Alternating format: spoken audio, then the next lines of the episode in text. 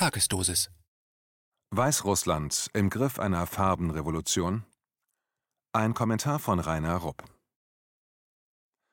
In den letzten Tagen ist Belarus zum Schauplatz eines neuen Regimewechsels auf dem Territorium der ehemaligen UdSSR geworden. Versucht hier ein Volk, sich eines Tyrannen zu entledigen? Oder wird hier von mächtigen Kräften im Westen ein weiterer Maidan angerührt, bei dem, wie 2014 in der Ukraine, Nationalistische Extremisten und Faschisten mit aktiver Unterstützung westlicher Regierungen, vor allem in Washington und Berlin, in einem blutigen Putsch den rechtmäßig gewählten Präsidenten verjagt und bis heute de facto die Macht im Land halten.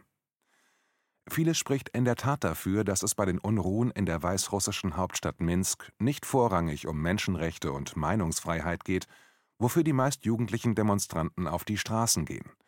Tatsächlich scheint es den eigentlichen Strippenziehern im Westen um den Gewinn eines weiteren geopolitischen und geostrategischen Vorteils gegen Russland zu gehen, wofür sie die jungen Demonstranten, die zu Zehntausenden mobilisiert wurden, bei den Unruhen als nützliche Idioten verheizen.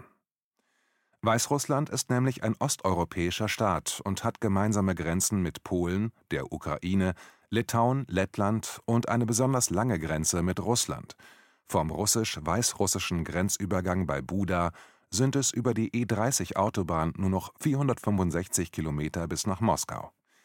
Das weißrussische Militär, vor allem die Flugabwehr gegen die NATO, ist fest mit der russischen Verteidigung integriert. Allein das macht einen erfolgreichen Umsturz in Minsk in den Augen der westlichen Kriegstreiber besonders attraktiv. Bereits bei den vergangenen Präsidentschaftswahlen hatte es jedes Mal entsprechende Versuche gegeben, eine Farbenrevolution in Gang zu bringen, aber in der Vergangenheit hatte der Funke nicht gezündet, denn die Weißrussen hatten die abschreckenden Beispiele aus der Ukraine vor Augen, zuerst die Folgen der sogenannten Orange-Revolution und dann des Maidan. Außerdem ging es dem Gros der Weißrussen auch in den kleinen Dörfern den Umständen entsprechend gut. Die jahrelangen erbärmlichen Zustände, welche die Russen in den Jahren der Herrschaft des vom Westen so geliebten großen Demokraten Boris Jelzin zumindest durchvegetieren mussten, blieben den Weißrussen unter ihrem Präsident Lukaschenko erspart. Von 2008 bis 2013 bereiste der Autor dieser Zeilen mehrere Male Weißrussland kreuz und quer. Es herrschte kein Überfluss, aber auch kein Hunger. Alle hatten Arbeit und konnten studieren und alle hatten ein Dach überm Kopf. Selbst die kleinsten Dörfer bestachen durch Schönheit, Sauberkeit und Ordnung. Allerdings gab es auch damals schon Unmut und Unzufriedenheit. Die Menschen sehnten sich jedoch kaum nach dem Goldenen Westen. Mir wurde öfters erzählt, wenn Putin auch in Weißrussland bei der Präsidentschaftswahl antreten könnte, dann hätte Lukaschenko keine Chance mehr. Leben wie in Russland war das Vorbild und nicht der Westen. Nur an den Universitäten gab es immer wieder junge Leute, die sich vom Westen die Erfüllung all ihrer unerfüllbaren Wünsche versprachen. Seither ist viel Zeit ins Land gegangen. Selbst Medien, die Weißrussland freundlich gesinnt sind, berichten von einer allgemeinen und weit verbreiteten Unzufriedenheit eines Teils der Bevölkerung wegen Inkompetenz und/oder Korruption. Auch seien die politischen Eliten, vertreten durch den seit sechs Wahlperioden amtierenden Präsidenten Alexander Lukaschenko, und die staatlichen Institutionen und Abläufe stark verkrustet. Lukaschenko ist ein ehemaliger kollektiver Betriebsdirektor und hat nie eine Wirtschaftsreform zugelassen. Nahezu alle Vermögenswerte des Landes befinden sich im Staatsbesitz. Das Land ist eine Zeitkapsel aus Zeiten der Sowjetunion von vor 30 Jahren. Lukaschenkos Widerstand gegen die Privatisierung beruht weitgehend auf dem Wunsch, russischen Oligarchen den Zugriff auf die Industrie und Landwirtschaft des Landes zu versperren. Belarus ist allerdings der vom Kreml ins Leben gerufenen Europäisch-Asiatischen Wirtschaftsunion beigetreten und zudem weitgehend in die russische Wirtschaft integriert. Das Land ist besonders stark von russischer Energie abhängig, da Belarus über keine eigenen Kohlenwasserstoffressourcen verfügt. Bei der Zusammenarbeit der zentral geplanten Volkswirtschaft Weißrusslands mit der gesteuerten Marktwirtschaft Russlands kommt es natürlich immer wieder zu Ineffizienzen, was auch in der Bevölkerung für Unmut sorgt. Aber inmitten der Corona-Angst, die auch die weißrussische Bevölkerung ergriffen hat, zeigt sich, dass trotz allen Ärgers über den regierenden Lukaschenko die Mehrheit der Bevölkerung nicht mitten in der Wirtschafts- und Gesundheitskrise auch noch die Regierung auswechseln wollte. Dennoch befindet sich Weißrussland mitten in einem groß angelegten Versuch, mit Hilfe einer Farbenrevolution den Regimewechsel in Minsk durchzusetzen und das Land auf einen ungewollten Westkurs zu zwingen. Für alle, die mit dem Begriff Farbenrevolution nicht viel anfangen können, sei gesagt, dass es sich dabei um eine auf wissenschaftlichen Erkenntnissen aus der Psychologie beruhende, standardisierte Technik handelt, um in einem für den Umsturz vorgesehenen Staat unzufriedene gesellschaftliche Gruppen mit ansprechenden Themen und Versprechungen von westlichem Konsum und grenzenloser Freiheit zu gewinnen. Zudem die Menschen bis zur rabiaten Gewaltanwendung gegen die Ordnungskräfte der jeweiligen Diktatur zu radikalisieren, das gesellschaftliche und politische Chaos im Zielland auf die Spitze zu treiben und letztlich den pro-westlichen Regimewechsel durchsetzen. Diesen Umsturztechniken zugrunde liegen die Werke des 1929 geborenen US-Sozialwissenschaftlers Prof. Dr. Gene Sharp, der in seinen jungen Jahren als Antimilitarist wegen Wehrdienstverweigerung zwei Jahre im US-Militärgefängnis saß und damals sogar von Albert Einstein unterstützt wurde in seinen Studien entwickelte er, unter anderem unter Berufung auf die Erfolge von Mahatma Gandhis friedlicher Revolution zur Befreiung Indiens vom Joch des britischen Kolonialismus, etliche Bücher über Umstürze durch gewaltlosen Widerstand.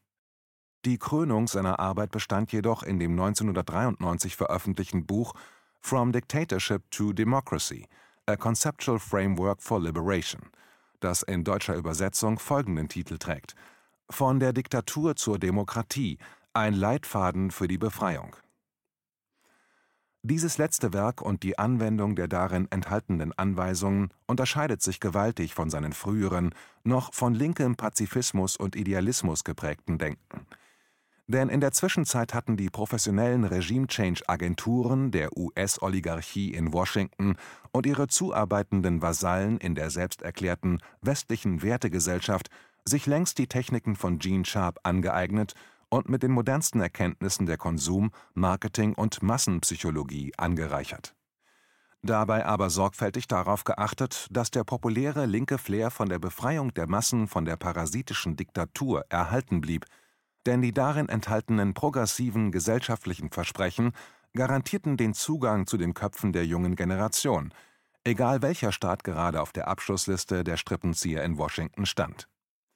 Die Verantwortung zur Vorbereitung der Umstürze lag stets bei den US-Regierungsbehörden wie dem Außenministerium oder dem Geheimdienst CIA, die dann, kombiniert mit privater Finanzierung und unter vorgeblicher Federführung von humanitären NGOs, also Nichtregierungsorganisationen, mit der Mobilisierung der Zielgruppe und der Destabilisierung des Zielstaates die anvisierte Farbenrevolution begannen der zigfache Multimilliardär, Börsenspekulant und angebliche humanitäre Wohltäter George Soros und dessen Open Society (NGO) sind dafür ein weit bekanntes Beispiel.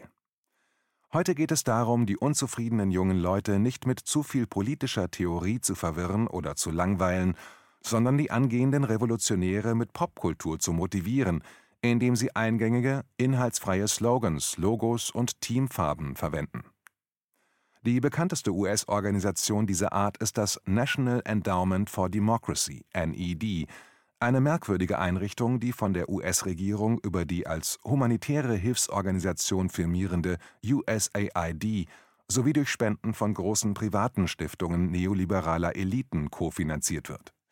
Die NED hat zwei Unterorganisationen, die die Mittel an verschiedene Regime-Change-Projekte verteilen eines ist das International Republican Institute, das der Republikanischen Partei angeschlossen ist, und das andere ist das National Democratic Institute for International Affairs, welches bei der Demokratischen Partei angebunden ist.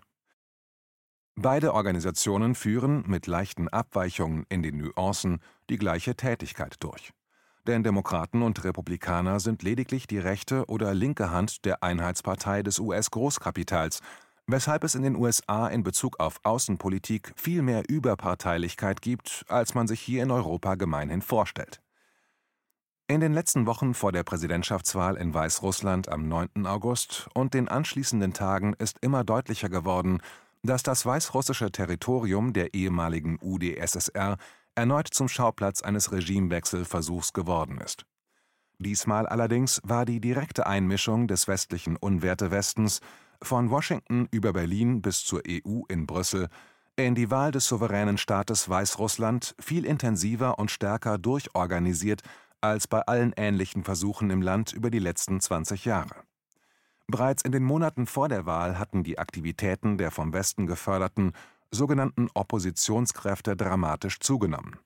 In einer breit angelegten Kampagne hatten diese Fake-Oppositionskräfte die internationalen und lokalen Medien dazu ausgenutzt, um die im Land bestehenden wirtschaftlichen und sozialen Probleme sowie die allgemeine Unzufriedenheit eines Teils der Bevölkerung hochzuspielen und Bevölkerungsgruppen gegeneinander auszuspielen.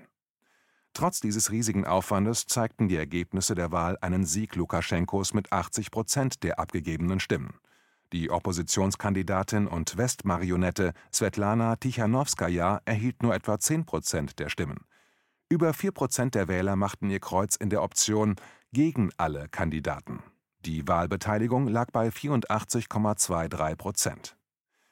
Die tatsächlichen Wahlergebnisse spielten jedoch für die sogenannte Opposition keine Rolle. Diese folgt nämlich eins zu eins dem Drehbuch der erfolgreichen Farbenrevolutionen. Deshalb hatten sie schon Wochen vor Beginn der Wahl bequemerweise erklärt, dass ein Sieg Lukaschenkos nur bedeuten könne, dass die Wahlergebnisse gefälscht worden sind. Die westlichen Medien brauchten ihre Verdächtigungen nur über mehrere Tage 24 Stunden lang zu wiederholen, und schon weiß und glaubt jedes Kind, dass Lukaschenko ein Wahlfälscher ist.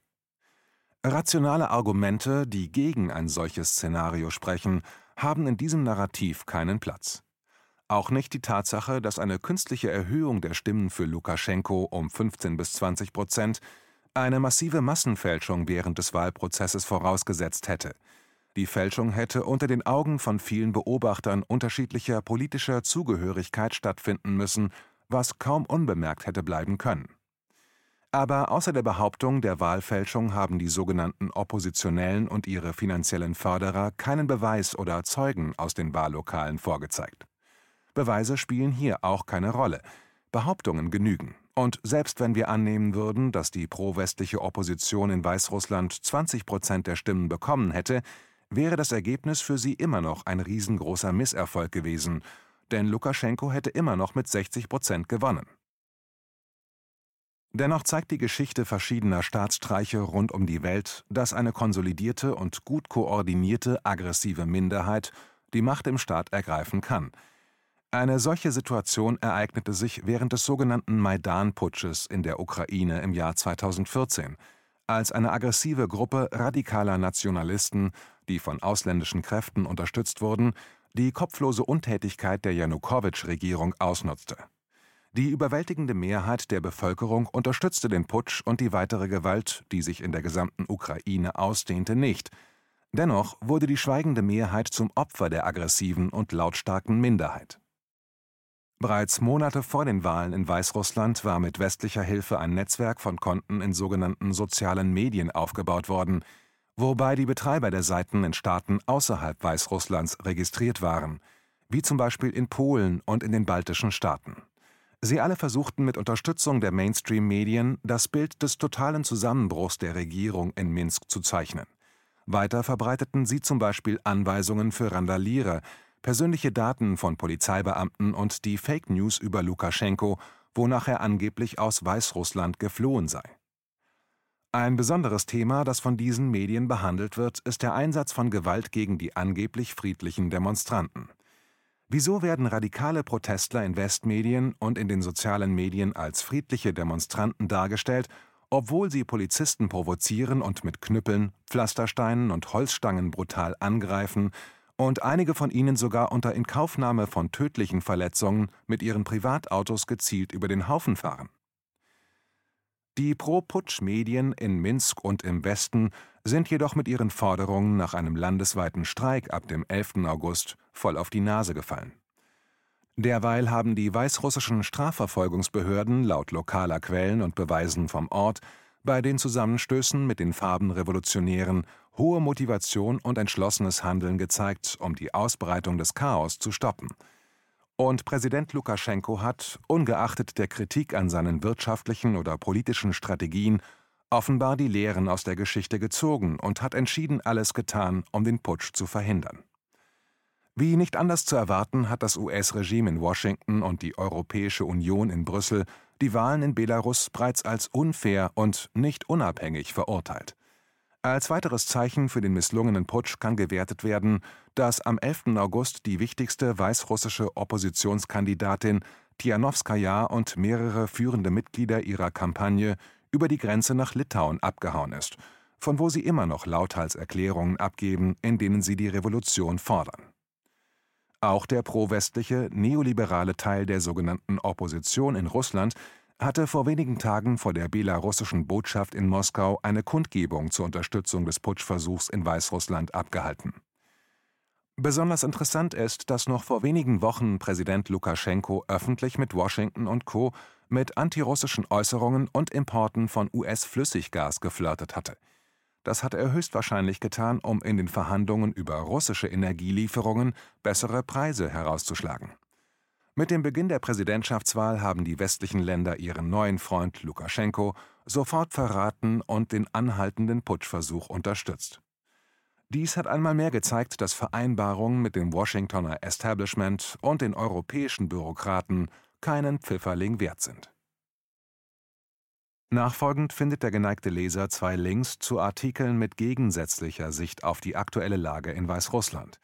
In dem ersten mit dem Titel Pantoffelrevolution Regime Change in Weißrussland hat begonnen, geht Wladislaw Sankin der Frage nach, ob es sich um ein musterhaftes Beispiel einer Demokratiebewegung oder um eine Farbrevolution nach klassischem Drehbuch handelt. In dem zweiten Artikel Proteste in Weißrussland Neue Größenordnung der Repression kommt die Weißrussland-Expertin der George Soros nahen Forschungsstelle Osteuropa der Universität Bremen, Olga Dründowa, zu Wort und macht deutlich, wie eine typische Farbenrevolution Propagandistin argumentiert